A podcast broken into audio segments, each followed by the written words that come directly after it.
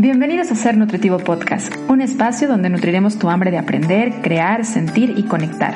Soy Griselda Jiménez y junto a grandes colegas de la salud y buenos amigos, compartiremos contigo ciencia y experiencia para nutrir tu ser. La nutrición juega un papel esencial en todas las etapas de la vida. Sin embargo, es común que hablemos sobre la relevancia que tiene en la niñez, en la parte del crecimiento, en la mujer embarazada, en la mujer que está buscando la reproducción. Y creo que muy poco se ha hablado o se habla y se le da voz a la importancia que tiene en el adulto mayor, sobre todo en otorgarle calidad de vida en el adulto mayor. Y juega un papel primordial la parte del acompañamiento de un nutriólogo en esta etapa, no solamente para aminorar los síntomas de muchas de las enfermedades que llegan a presentarse, sino también para evitar que se presenten o que el deterioro sea de una manera muy fuerte y rápida.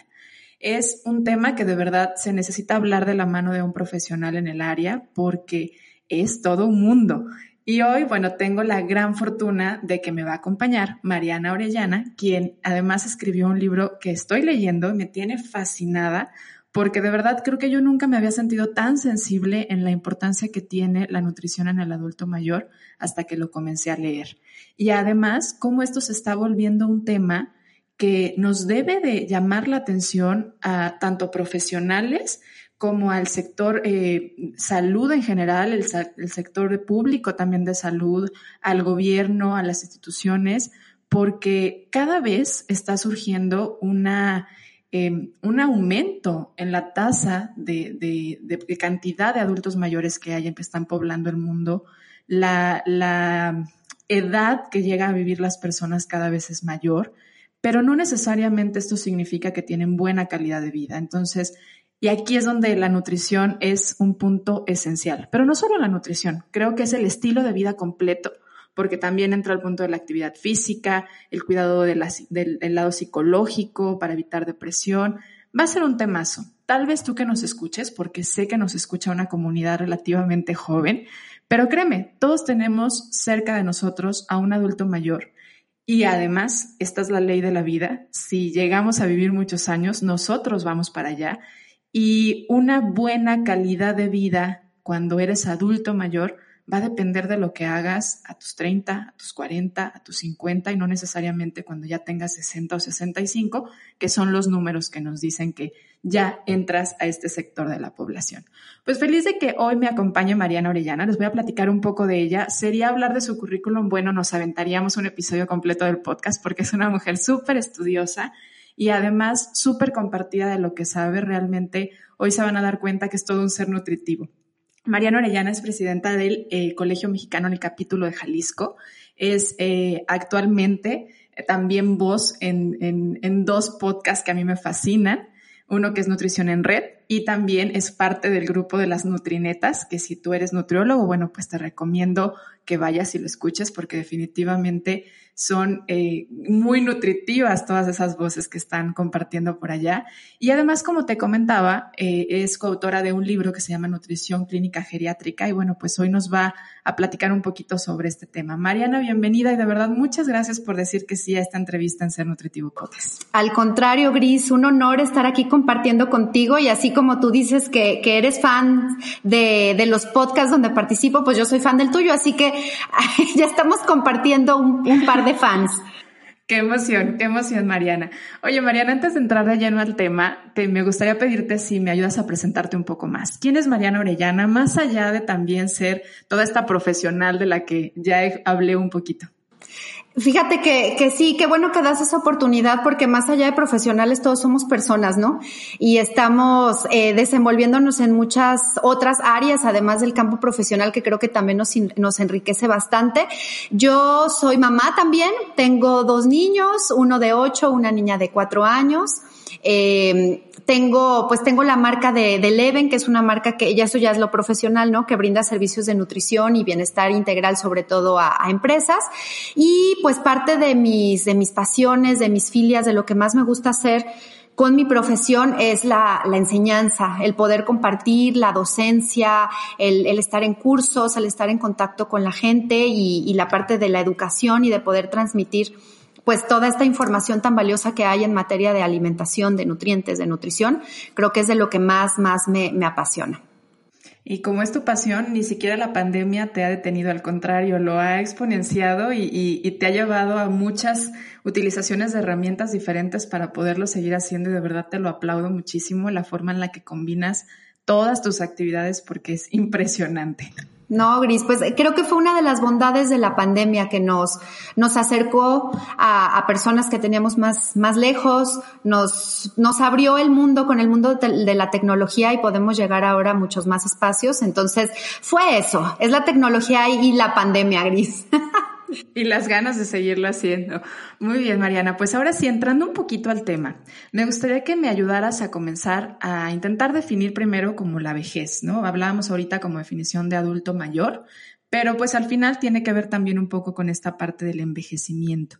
¿Qué es un adulto mayor? ¿Quién es un adulto mayor? ¿Y qué es la parte de la vejez? Sí, mira, pues según la Organización Mundial de la Salud se considera adulto mayor a toda persona que es mayor de 60 años. En algún tiempo también hablaban de, de mayores de 65, pero creo que ya se está estandarizando el promedio a más de, de 60 años. Entonces, esa sería la población en la que nos estaríamos enfocando hoy y eso es lo que podríamos definir como adulto mayor, como anciano o como paciente geriátrico, ¿no? Dependiendo de, cómo lo queramos ver o desde qué trinchera es que lo estamos estudiando. Y pues el proceso de envejecimiento, como tú decías, es un proceso natural que realmente nadie se escapa porque básicamente desde que nacemos ya estamos envejeciendo.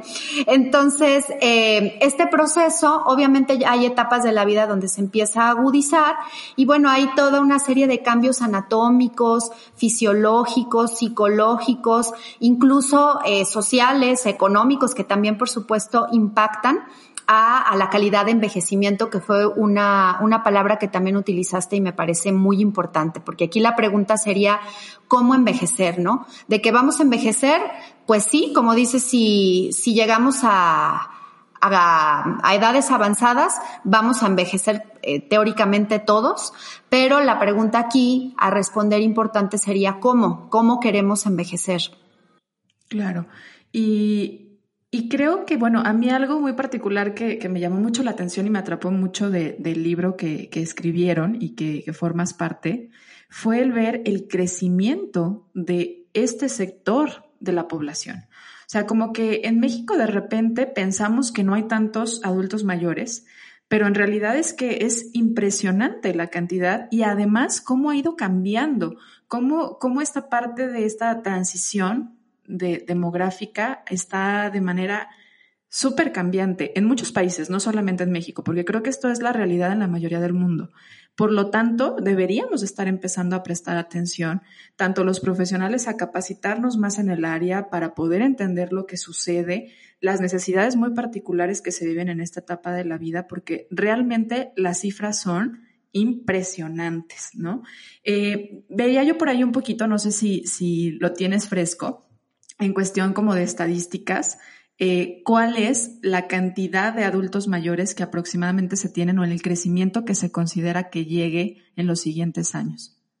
Es impresionante, sí, de hecho esta, esa estadística creo que sensibiliza muchísimo a la importancia del tema porque se habla que durante los próximos 50 años eh, la estimación es que se duplique el número de adultos mayores. Es decir, si en la actualidad estamos alrededor de los 605 millones a nivel mundial, estaríamos hablando más o menos de 2 mil millones en, en 50 años. Entonces es un crecimiento del 50%, es exponencial.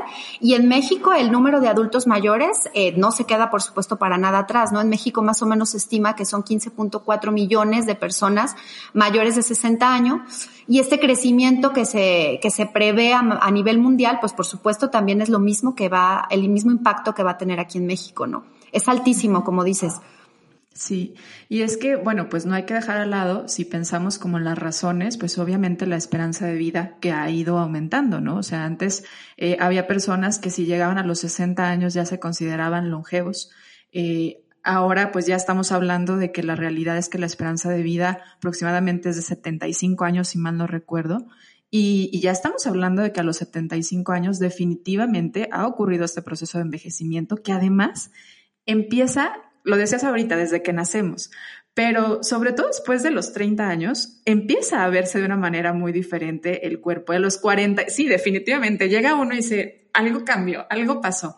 Pero por ahí entre los 45 vienen otros cambios. Entonces, ¿qué es prácticamente un caminar hacia esta parte del envejecimiento? Cambios hormonales, cambios fisiológicos, cambios en todos los órganos. Además, es lo, impresionante, cómo todos los órganos pueden llegar a experimentar pues justamente las consecuencias del envejecimiento que es totalmente natural.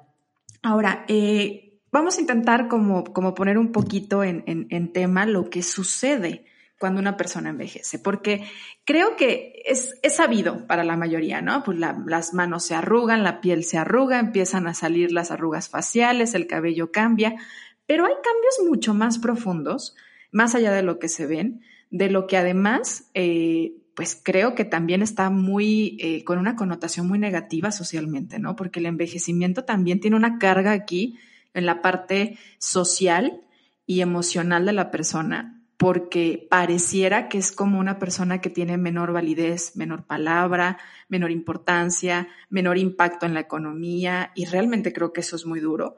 Y hoy además tememos mucho al envejecimiento, pero lo que se ve hacia afuera y muchos no saben lo que sucede adentro también. ¿Qué pasa cuando una persona envejece? Si tú eres más visual que auditivo, te invito a ir a YouTube, a nuestro canal de Ser Nutritivo Podcast para disfrutar de esta entrevista en un formato de video. No olvides activar la campanita para que cada jueves te notifique que tenemos un nuevo episodio. Ser Nutritivo Podcast también está disponible en YouTube en formato de video.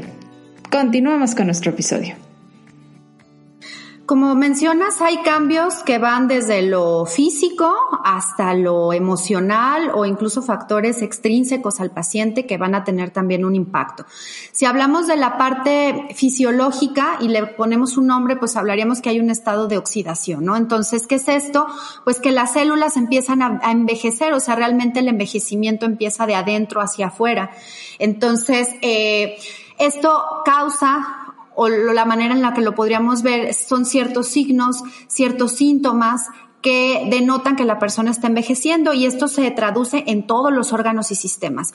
Uno que se le ha dado mucha importancia últimamente porque tiene mucho que ver con el nivel de independencia que va a tener el adulto mayor y ese es otro tema, es el tema del, deterioro cognitivo. Esa es una de las cosas que, que, que se empiezan a manifestar en el proceso de envejecimiento y que por supuesto hay formas de detener ese deterioro cognitivo para que no se llegue a viejo con, eh, pues con una salud mental disminuida, ¿no? Menguada. Pero ahí es, es una, donde impacta el proceso de envejecimiento en el tema del deterioro cognitivo.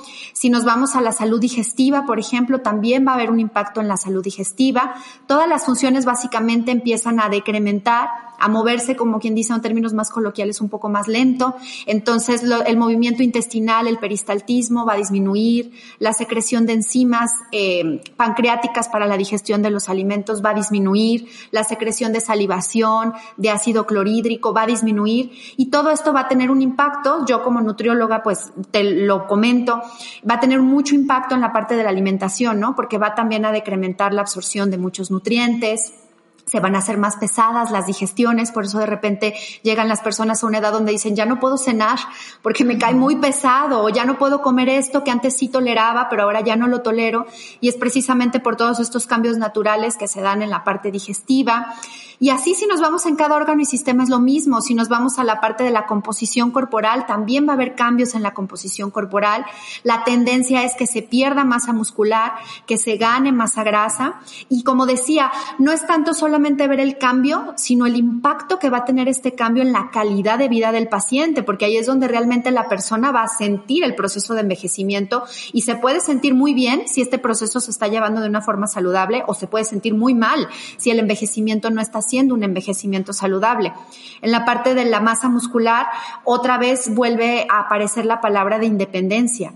Esto compromete mucho la movilidad del paciente, la funcionalidad del paciente y por ende el que pueda seguir haciendo sus actividades diarias comunes y corrientes de forma autónoma, sin necesidad de ayuda, ¿no?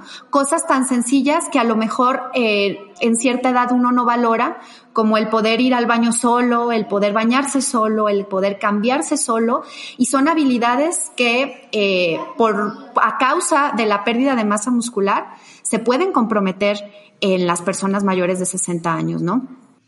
Y creo que aquí juega un papel muy importante el lado de la actividad física o movilidad, ¿no? O sea, el mantener la movilidad. El hablar que eh, el ejercicio debemos de dejar de verlo nada más como algo estético o que se hace con fines estéticos, sino que debe de hacerse o debemos de, de empezar a pensar que en todas las etapas de la vida se debe de realizar actividad física y, y para esto es cuidar el músculo. Y no solamente es a lo mejor salir a caminar, que definitivamente tiene beneficios, digo, en cuestión de oxigenación, circulación, pero también el cargar cosas, o sea, a lo mejor que si tienen en casa eh, pequeñas botellitas o kilitos de arroz, de, de frijoles, pues hacer un poco de, de, fuerza con ellos, hacer un poco a lo mejor de sentadillas, eh, pero ahora sí que cuidar el músculo es cuidar la salud en todas las etapas de la vida, no solamente es con un fin estético. Esta parte de del cambio en la composición corporal me parece muy relevante de hablar desde el lado muscular, como lo decías, pero también cómo hay cambios también en el lado de la hidratación, porque creo que es sumamente frecuente que el adulto mayor experimente deshidratación. Creo que también hay cambios muy interesantes y a cierto punto también muy impactantes en la parte de, de la densidad ósea de los huesos cambios también muy interesantes en la parte de la grasa, que bien lo decías. Casi siempre lo que ocurre es que hay una pérdida muscular y un aumento en la, cantidad de grasa que tienen. Y cómo este también tiene un impacto a nivel inflamatorio, ¿no? Algo que hoy creo que cada vez estamos un poquito más sensibles, al menos los profesionales en el tema de la salud, es que eh, el problema del aumento en porcentaje de grasa en realidad es que puede generar procesos inflamatorios aumentados y que esto es lo que realmente enferma en el tema de la obesidad, o sea, que puede ser un factor más de riesgo a las personas que viven obesidad a tener procesos aumentados inflamatorios y que esto definitivamente tiene un impacto en las personas adultos eh, donde tienen esta pérdida muscular. Creo que ahorita con esto que estás comentando, cabe lugar para la definición de envejecimiento saludable de la OMS que me encanta, porque estamos hablando de, de músculo, de independencia, funcionalidad, ejercicio, y justo la definición de envejecimiento saludable es, es un proceso de fomentar y mantener la capacidad funcional que permita el bienestar en la edad avanzada. Entonces, como dices, va mucho más allá de una cuestión estética de si ya tengo patitas de gallo o no, eso, eso es lo de menos, ¿no? Eh, la idea aquí es mantener la capacidad funcional, porque esto es lo que verdaderamente va a dar bienestar y calidad de vida a la persona. Y es en lo que deberíamos estar trabajando no a partir de los 60 años. Deberíamos estar trabajando en esto desde la infancia, en realidad. Wow. Y creo que muy poco presente lo tenemos, ¿no? De que estamos envejeciendo desde esa etapa de la vida. Oye, y eh, hablabas un poquito ahorita sobre el deterioro cognitivo, que creo que es algo que además no sé si es cuestión de, de, que se está empezando a estudiar más o se ha puesto un poco más en el ojo de las investigaciones recientemente, pero creo que es más frecuente, ¿no? O sea, estamos viendo personas que van perdiendo la capacidad de retención, de recordar, y de saber en dónde están, de ubicarse, sí está aumentando o más bien hemos puesto un poco más de atención.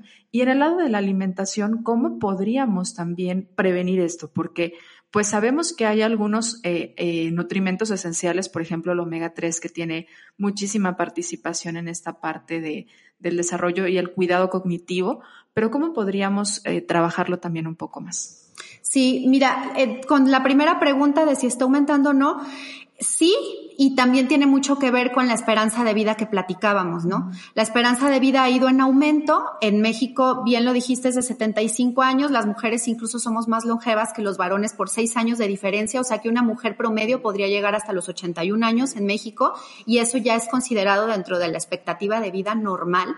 Y el problema es que también hay otra estadística muy interesante que habla que a partir de los 50 años el 50% de la población ya va a presentar alguna enfermedad crónica no transmisible, es decir, obesidad, diabetes, hipertensión, enfermedades coronarias. Y como también lo mencionaste, esto no solo es la enfermedad en sí, sino todo la cuestión metabólica bioquímica que va a producir en nuestro organismo, como lo es el proceso oxidativo y el proceso proinflamatorio. Y esto a su vez entonces también puede tener un impacto, por supuesto, en el deterioro cognitivo. Entonces está aumentando, sí, y mucho tiene relación con la expectativa de vida, que ahora son más adultos mayores a mayor edad, y dos, con que un alto porcentaje de estas personas eh, llegan con otras enfermedades, que va a comprometer mucho también la salud, la salud mental o la salud cognitiva. Entonces sí, sí, la estadística va hacia arriba. Y en cuanto a investigación en términos de nutrición, de cuáles podrían ser recomendaciones prácticas que pudiéramos empezar a aplicar, les decía, desde ya, no es esperarse, es trabajar en un envejecimiento saludable desde las eh, etapas tempranas de la vida. Eh, ha habido mucha investigación en muchos papers sobre distintos patrones, porque ahora ya no hablamos tanto de porcentaje de carbohidratos y porcentaje de grasa y porcentaje de proteína, sino más bien ahora la investigación más, va más dirigida hacia patrones de alimentación. ¿Qué patrón sería el más saludable o el que ayudaría más a prevenir el deterioro cognitivo? Y los que salen a relucir con más sustento científico es, por ejemplo, los patrones basados en plantas.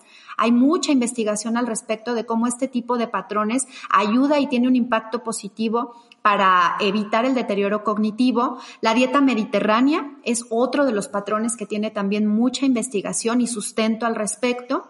La dieta DASH, que esa originalmente es para, para tratar la, la, hipertensión, pero tiene ciertas características que son las que ahorita voy a aterrizar, que también eh, dan efectos benéficos para la salud cognitiva. Y hay otra más que surge por ahí de una combinación entre la dieta mediterránea y la dieta DASH que se llama dieta MIND. Mind precisamente por, por la cuestión de la salud cognitiva y también esta ha sido asociada sobre todo a, a reducir la incidencia de, de, Alzheimer. Cuando vemos nosotros estos cuatro patrones, a lo mejor decimos, híjole, pues entonces cuál, ¿no? O sea, ¿qué dieta hago? ¿La mediterránea o la basada en plantas o la DASH o la MIND o cuál? Lo que yo he analizado es que todos estos patrones tienen puntos en los que convergen, puntos comunes que son los que realmente ofrecen las bondades para la salud cognitiva. Por ejemplo, ¿qué cosas tienen en común estos cuatro eh, patrones? Uno, que son patrones muy altos en alimentos de origen vegetal. Entonces, todos los patrones que mencioné promueven un alto consumo de verduras, un alto consumo de frutas, de legumbres, de semillas, de granos enteros. ¿Y esto qué me da? ¿Cuáles serían las propiedades eh, nutrimentales que van a tener el impacto? La fibra, los polifenoles, los antioxidantes como la vitamina C, el licopeno, el selenio, la vitamina E. Y te decía, todos estos patrones tienen esa característica. Entonces, cualquiera de los que tú lleves y que lo adaptes, por supuesto, a la zona geográfica donde vivas, si tiene esa característica de tener, de ser rica en alimentos vegetales, vas a tener la bondad. Esa es una. Otra, que todos estos patrones también comparten la característica de ser bajos en grasas saturadas no promueven un alto consumo de, de, alimentos de origen animal, sino más bien el de alimentos de origen vegetal y moderan el consumo de alimentos de origen animal. Y dentro de los de origen animal promueven aquellos que son más bajos en grasa, como el pescado, como las carnes blancas. Y esto tiene un impacto en el síndrome metabólico, tiene un impacto en el proceso inflamatorio y también por ende va a tener un impacto en la salud cognitiva. Otra característica que considero de las más importantes es que todos estos patrones son bajos también en alimentos ultraprocesados. ¿Qué es un alimento ultraprocesado? Muy sencillo. Es aquel que cuando volteas la caja o el envase y en los ingredientes ves más de dos nombres que no entiendas, eso es un alimento ultraprocesado. Un sulfato de no sé qué, un color amarillo de quién sabe qué, eh, palabras que normalmente o ingredientes que normalmente no tendrías en tu cocina, que son sustancias químicas y que parece más la tabla periódica de los elementos que otra cosa. Bueno, ahí estaríamos hablando que es un alimento que tiene mucho proceso, que es ultraprocesado, que tiene más aditivos, que probablemente tenga más sodio, más azúcar. Digo probablemente porque también hay alimentos industrializados bajos en estos productos. Eh, pero eh, si hablamos de una generalidad del ultraprocesado, esas serían sus características. Y estos patrones también convergen en la idea de ser bajos en alimentos ultraprocesados y por ende evitar aditivos artificiales, sodio y azúcar. Y una última característica que comparten todos también es el tema del omega, del omega 3.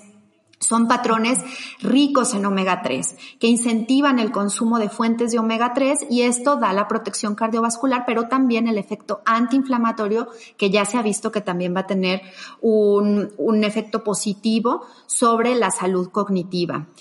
Entonces, serían los, los tips así rápidos que yo te daría y, y, los patrones más recomendables que están sustentados en la literatura para evitar este deterioro cognitivo tan importante. Qué maravilla, además, cómo nos lo platicas, porque es como digerirlo. A ver, no es como que tengas que hacer este patrón de manera tal cual, ¿no? Porque a lo mejor dices, bueno, dieta mediterránea, pues o compro salmón o compro el resto de mis alimentos. ¿no? Y yo no vivo en el Mediterráneo. Claro, o sea, no tengo las características eh, en mi entorno como para poder comer eso, pero al final el cuerpo no necesita como tal ese alimento, necesita los nutrimentos. Son los nutrimentos que tienen estas características que bien decías, antioxidantes, más altos en fibra, una buena cantidad de omega 3, bajos alimentos ultraprocesados. O sea, eso es lo que hay que buscar al final, ¿no? Para, y no nada más para la salud cognitiva, creo que es en general, ¿no? Es la base prácticamente de la nutrición. Y creo que otro punto muy interesante a platicar, eh, desde que empezamos a pensar en la vejez, y esto creo que a las mujeres nos sensibilizamos un poquito antes, la salud ósea. Ahorita eh, hablábamos un poco de, bueno, si hay un cambio en la composición corporal, incluida también un cambio en esta parte de la, de la densidad ósea, y las mujeres muy en particular asociado con toda la condición hormonal que vivimos en la menopausia, pues tiene un impacto. ¿Cómo podemos cuidar nuestros huesos? Porque además es súper sabido, digo, los que tenemos abuelitos o hemos tenido la posibilidad de crecer cerca de ellos, saber que una fractura realmente a veces es el parteaguas para un deterioro, deterioro fuerte y a veces hasta llevarlos a la muerte, la depresión. Entonces es súper importante hablar de la salud de nuestros huesitos. Totalmente. La, una estadística que me llama mucho la atención es la de la fractura de cadera. La expectativa de vida después de una fractura de cadera en un adulto mayor es de un año. O sea, muchísimos adultos mayores cuando presentan la fractura de cadera al año mueren. O sea, la mortalidad, perdón, la mortalidad aumenta muchísimo al, al plazo de un año. Y tiene que ver con lo que tú decías. Uno, pues van a estar postrados en cama, entonces eso va a generar mayor deterioro de la masa muscular, eh, menos apetito, más procesos inflamatorio, más la situación de depresión, etcétera. Entonces sí, sí es un tema súper importante. Y eh, aquí, ¿qué recomendaciones se pueden dar? Uno, la actividad física que por ahí algo comentaste. La masa ósea es directamente proporcional a la masa muscular. Entonces, si promovemos una mejor reserva de masa muscular, por default estamos también protegiendo a la reserva de masa ósea. Aquí, para proteger el músculo, ¿qué tipo de ejercicios serían recomendables? Los ejercicios de fuerza. Obviamente todo tendría que ser adaptado a la funcionalidad y a las capacidades del paciente, entonces no me atrevería a dar una recomendación generalizada de decir tienen que todos levantar tantos kilos en bíceps y tantos en pantorrilla, porque eso es muy individualizado, pero sí promover ejercicios donde se trabaje la fuerza, aparte del ejercicio cardiovascular que se va a dar otras bondades, pero para músculo y hueso específicamente esa. Otra, el tema de la vitamina D que ahorita la vitamina D está, está muy de moda porque hay mucha investigación. Antes era solo en salud ósea y ahora hay investigación de vitamina D en prácticamente todo. Y con el adulto mayor pasa algo interesante, que es que el déficit de vitamina D es mucho más frecuente en adultos mayores que en adultos o en otros grupos etarios. Entonces sí sería un, un nutriente, una vitamina en la que tendríamos que prestar atención. Y si ahorita le sumamos el confinamiento, empeora el problema, porque la vitamina D sabemos que también la activamos al estar en exposición al sol y con el confinamiento y más los adultos mayores, eh, que están todavía más encerrados, pues van a tener con mayor posibilidad un déficit de esta vitamina. Y esta vitamina está directamente relacionada, además que de sistema inmune y otras cosas que les comentaba, con la salud del, del hueso. Entonces, importantísimo cuidar las fuentes de vitamina D o valorar, que también tendría que ser una recomendación individualizada, pero valorar la necesidad de posible suplementación en algunos casos también. Y aquí entra mucho cuestiones también psicosociales, ¿no? El, adulto mayor es alguien que además hoy en día, porque esto no ha sido en todas las, eh, en todos los tiempos, pero el adulto mayor eh, actualmente es como muy rezagado, muy guardado en su casa, no sale, muchos de ellos, también teniendo que ver el lado de, de la calidad del envejecimiento, dejan de tener contacto social, Hoy, por supuesto, ante la pandemia, pues esto es mucho más aumentado, pero la importancia de salir, tomar el sol, estar en lugares en donde tengamos contacto con la naturaleza, esto nos mantiene saludables al ser humano, no solo al adulto mayor, a todos nos mantiene saludables. Y cambiar también un poco socialmente, aún los que a lo mejor no estemos en esta etapa, la forma en la que vemos a nuestros adultos mayores. Eh, preocuparnos y ocuparnos cuando estén demasiado guardados en casa, a veces sí llevarlos a dar la vuelta al parque, permitirles eh, acompañarlos a que salgan a tomar al balcón un poco de sol, acomodarles en la azotea y, y, promover mucho el que tengan actividades que permitan que esta parte de tener contacto con la naturaleza también sea un contacto humano, porque creo que otro de los puntos esenciales a hablar es la depresión y la parte emocional, o sea, cómo vive la mayoría de, de, los adultos mayores hoy en día, muy particularmente en México, porque creo que en diferentes regiones es distinto, ¿no? El envejecimiento a lo mejor en lugares de Europa se viva diferente que como se vive en México, en donde ahorita lo que vale mucho es la parte de generar dinero. Entonces, si el adulto mayor ya no genera ingresos, ya no tiene la misma valía, y creo que debemos de cambiar un poco ese punto porque también esto les cuesta mucho trabajo a muchos de ellos. Es como ya no salgo a trabajar, ya se cambió mi rutina, ya no tengo contacto con personas, ya no tengo amigos. Entonces creo que esta parte de la depresión es súper fuerte en muchos de ellos. ¿Tú qué sabes? ¿Qué opinas al respecto? Muy, muy importante, Gris, definitivamente. Eh, a partir de los 60 años, nuestras probabilidades de, eh, de enfermar van a ser más altas que en otras edades. Nuestras probabilidades de enviudar van a ser más altas que en otras edades. Los hijos se van de casa, entonces se da esto del nido vacío, más probabilidades después de los 60 que antes de los 60. Y esto pues trae el tema de la soledad, eh, la jubilación, también mucho más probabilidad de jubilarse después de los 60 que antes de los 60, eh, el tener alguna discapacidad física que eh, no por falta de ganas de ya no ser activo laboralmente, sino a lo mejor por la imposibilidad de poder hacerlo, pues también hay más posibilidades de presentar este tipo de problemas después de los 60 años que antes de los 60 años. Entonces, va a haber un impacto eh, psicológico, emocional en el adulto mayor sin lugar a dudas, en todos. O sea, ahí sí, en todos definitivamente va a haber un impacto porque hay cambios. Hay cambios, decíamos, hay cambios anatómicos, hay cambios fisiológicos, hay, hay cambios en, en, mi, en mi familia, en mi modo de vida y todo eso, por supuesto, a cualquiera nos va, nos va a impactar. Y esto también va a tener repercusiones en otras esferas que, que yo hago la insistencia, ¿no? Aquí la idea es promover un envejecimiento saludable. Entonces sería pensar cómo estas situaciones psicosociales van a eh, impactar en la, en la calidad de vida y por ende en el, en el tipo de envejecimiento que va a tener la persona y buscar entonces las estrategias que puedan ayudar para minorar esta, esta situación psicológica, esta situación social que decíamos sí o sí va a tener un impacto. Entonces, bueno, una de las cosas que, que hay que cuidar es mantenerlos activos, desde las posibilidades que el adulto pueda mantenerse activo mantenerlo socializando desde las posibilidades que la pandemia lo permitan, pero mantenerlo, no abandonarlos definitivamente, ¿no? El abandono es una situación, y aquí hay muchos estudios, por ejemplo, de personas en situación de asilo versus personas que viven en un hogar, y la diferencia en cuanto a comorbilidades, enfermedades, independencia es, es significativa.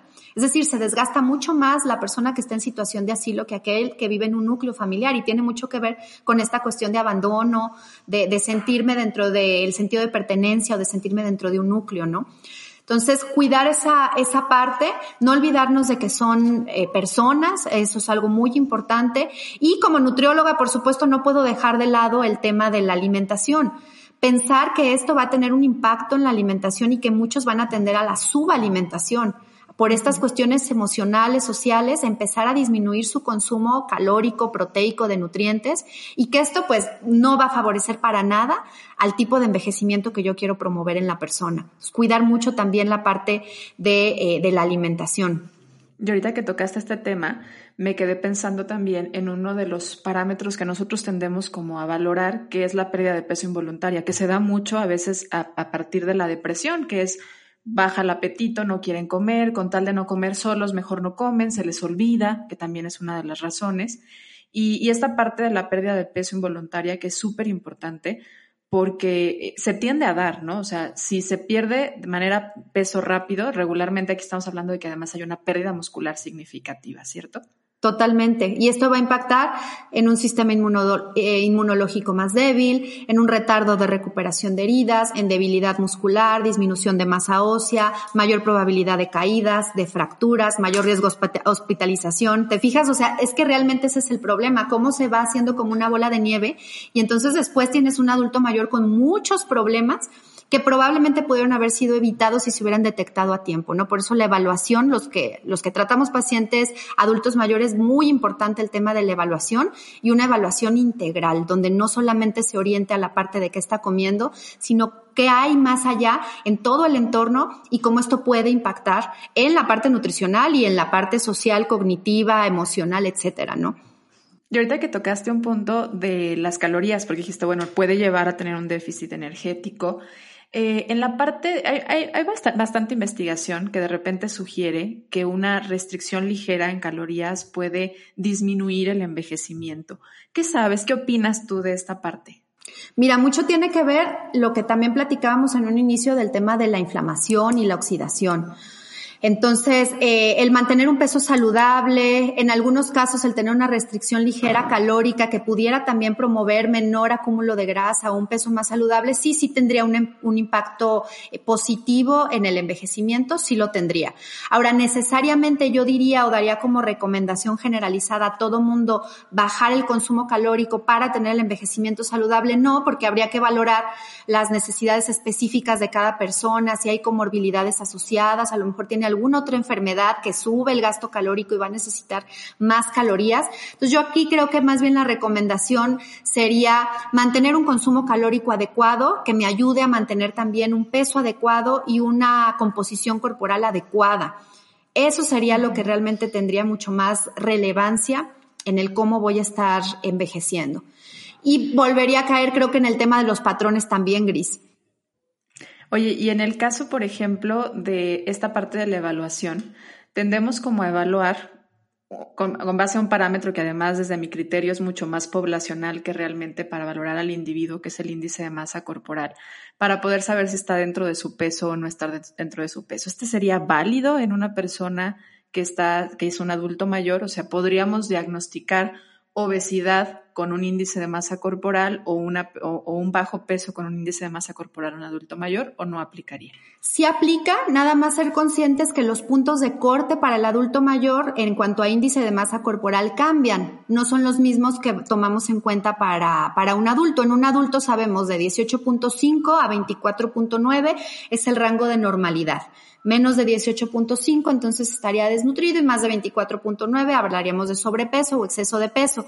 En, en, el adulto mayor, de acuerdo a las guías de ASPEN, a la Sociedad Española de Geriatría y Gerontología, o sea, varios institutos internacionales para que estudian específicamente este grupo etario, hablan de que un rango de normalidad ideal en índice de masa corporal para los mayores de 60 años sería de 22 a 26.9. Entonces, si te fijas, se recorre un poquito hacia arriba justo por los cambios de composición corporal que van a tener también un cambio, eh, un impacto en el peso, en el peso corporal neto. Entonces, si nosotros vemos un adulto mayor con menos de 22 de índice de masa corporal, ya hablaríamos de que es desnutrición, cosa que en un adulto de 30, 40 años sería un peso normal. Oye, y en el punto de, de la desnutrición, que también creo que es otro de las, de las cosas que pueden llegar a experimentar muchos de ellos, ¿no? La desnutrición, tanto por el hecho de que les baja el apetito o por todas estas condiciones que favorecen a que a veces olviden comer o coman, pero también eh, muchas de ellas creo yo puede ser a partir de, de, los cambios que ocurren a nivel de su boca, ¿no? De, de, de sus dientes, de poder masticar y mucho con la parte proteica porque además el mexicano estamos muy acostumbrados a asociar el consumo de proteína con carne y la dificultad de masticar la carne para ellos puede llegar a ser a veces eh, lo que hace que tengan una deficiencia en esto y que los pueda llevar también a una desnutrición. ¿Qué recomendación podríamos dar ahí para evitar justamente la desnutrición en el adulto mayor?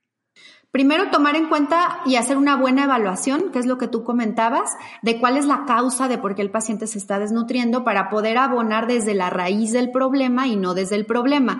Entonces, hay muchas causas, la salud bucal es una de ellas, la pérdida de piezas dentarias. Si esa fuera la raíz, entonces, ¿cuál pudiera ser una posible solución? El cambiar la textura del alimento. No necesariamente no dar carne, pero a lo mejor dar carne molida, el caldo de pollo darlo en forma de papilla, como lo haríamos con un bebé, y eso facilitaría muchísimo el que el adulto estuviera ingiriendo la cantidad de proteína y de nutrientes necesarios si el problema de raíz fuera la salud bucal.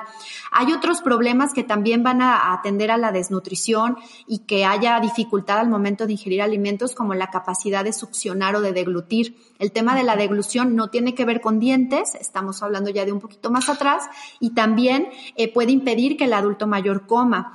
Otro problema que casi nunca se toma en cuenta y sí es importante sensibilizarnos es que muchas veces le, salen aftas en la boca y para muchos el comer puede ser incluso algo doloroso. Y eso es algo que tampoco valoramos y decimos que se lo come y que se lo termina. Valida primero, evalúa primero porque puede haber dolor inclusive, ¿no? Entonces, cuando haya problemas bucales o problemas de deglución, buscar la consistencia más adecuada, la temperatura más adecuada sería una buena recomendación podemos irnos más abajo del sistema digestivo y que el, problema sea no tanto por la boca, sino por a nivel de absorción, que el paciente tenga diarreas frecuentes, mucha distensión. Ahí habría que valorar también la salud digestiva y ver cómo podemos apoyar, ver cuál es la, la intolerancia que el paciente está teniendo, si es por la lactosa, si es por algún otro tipo de alimentos, si lo que está deteriorada son las vellosidades intestinales, la flora intestinal, si hubiera necesidad de dar algún probiótico, también pudiera apoyar pero eh, creo que la clave radica en la evaluación, en hacer una buena evaluación para poder identificar realmente la raíz de lo que está haciendo que el paciente coma menos o pierda peso y entonces apoyar desde ahí, porque otra causa, por ejemplo, podría ser nada que ver con lo fisiológico y podría ser lo que platicábamos de una cuestión de depresión, ¿no? Y entonces tú ahí estás dándole papillas y demás, pero si el paciente no resuelve su parte emocional, no va a tener apetito y no va a terminarse el platillo y el problema va a continuar. Entonces creo que mucho radica el hacer una buena evaluación, pero si habláramos de eh, recomendaciones así prácticas generales, la consistencia de la dieta es una buena recomendación. La calidad de la dieta, el buscar que aunque sean comidas pequeñas, sean frecuentes y sean de alto valor nutritivo, para que en poco el paciente logre consumir mucho, nutricionalmente hablando, no mucho valor eh, nutricional serían buenas recomendaciones. E insistir en la hidratación, que algo hablamos al inicio de eso y ya no lo profundizamos, que creo que también es un área importante porque en los adultos mayores baja el reflejo de la sed. Entonces, muchas veces no van a sentir sed, pero eso no quiere decir que no tengan la necesidad de agua. Entonces, hay que estar vigilando que aunque no les dé sed, estén hidratándose porque, como también lo mencionaste, es muy común el tener deshidratación en el adulto mayor, más si le sumamos que estamos en tiempo de calor o que a lo mejor se suma alguna enfermedad o que trae diarrea, mucho más delicado, ¿no?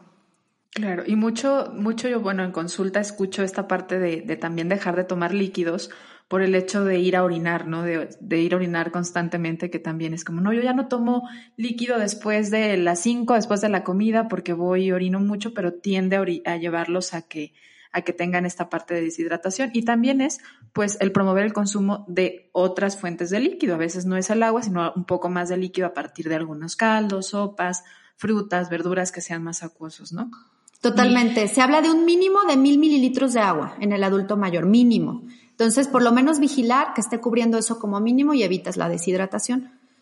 Me encantó aparte ahorita cómo, cómo le estabas dando cierre, porque creo que es súper valioso que ponemos como en contexto y ponemos como la situación que vive, ¿no? Las posibles condiciones que vive el adulto mayor. Pero siempre en la nutrición es hacer un traje a la medida. Y para esto es la importancia de la evaluación y del acompañamiento de que el traje te lo haga un profesional de la salud que además esté sensible a que no es igual la nutrición en un niño, a una mujer embarazada, a un adulto mayor. Cada etapa de la vida y cada individuo además requiere un traje hecho a la medida en esta parte de la nutrición. Totalmente de acuerdo, Gris. Total, totalmente.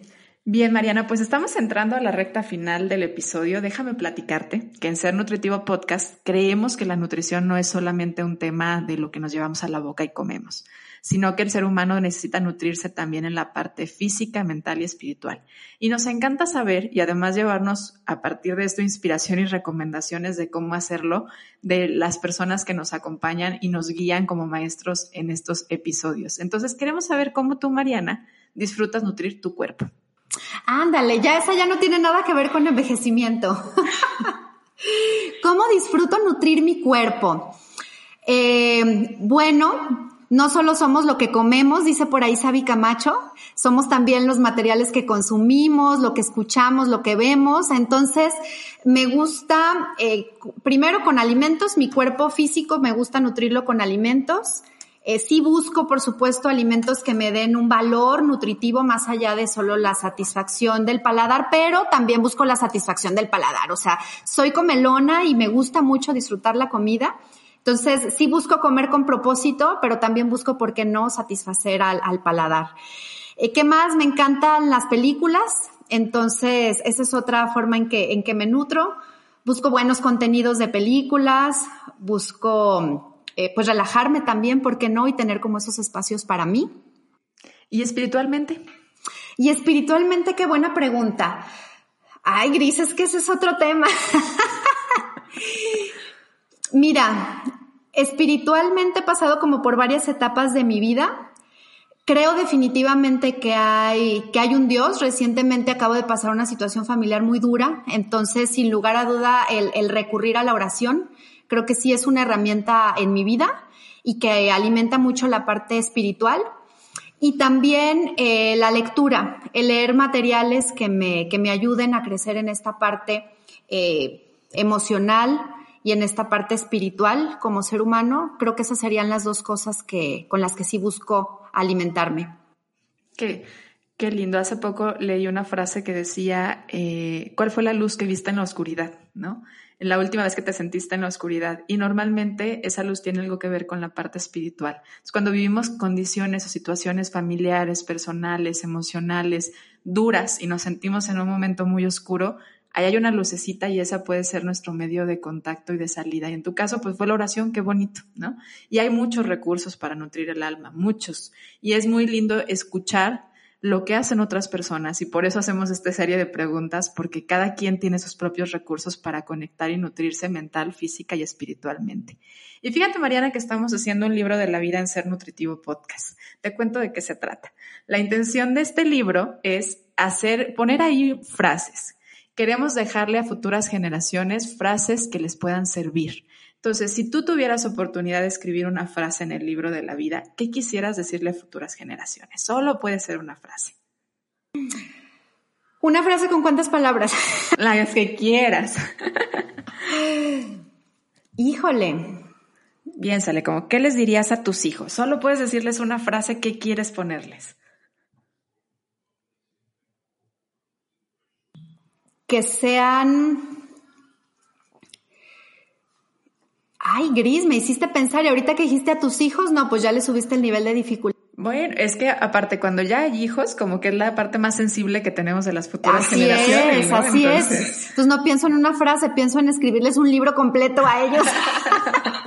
Pero si tuviera que darles una frase, hablaría sí de buscar su, su bien personal, por supuesto, o sea, sí tenemos que, buscar nuestro beneficio porque muchas veces hablamos de, del bien de los otros y demás, que también es el segundo punto, pero sí creo que, que tenemos que ver eh, por nuestro bienestar, por nuestra salud física, mental, espiritual, como lo comentábamos. Entonces, hay que prestar atención en todas esas esferas de nuestra vida personal para después poder tener un impacto positivo y compasivo hacia la vida de los demás. Qué bonito, qué bonita frase. Mira, si te la tomaste muy en serio. Qué bueno que te, te, llegó por ahí.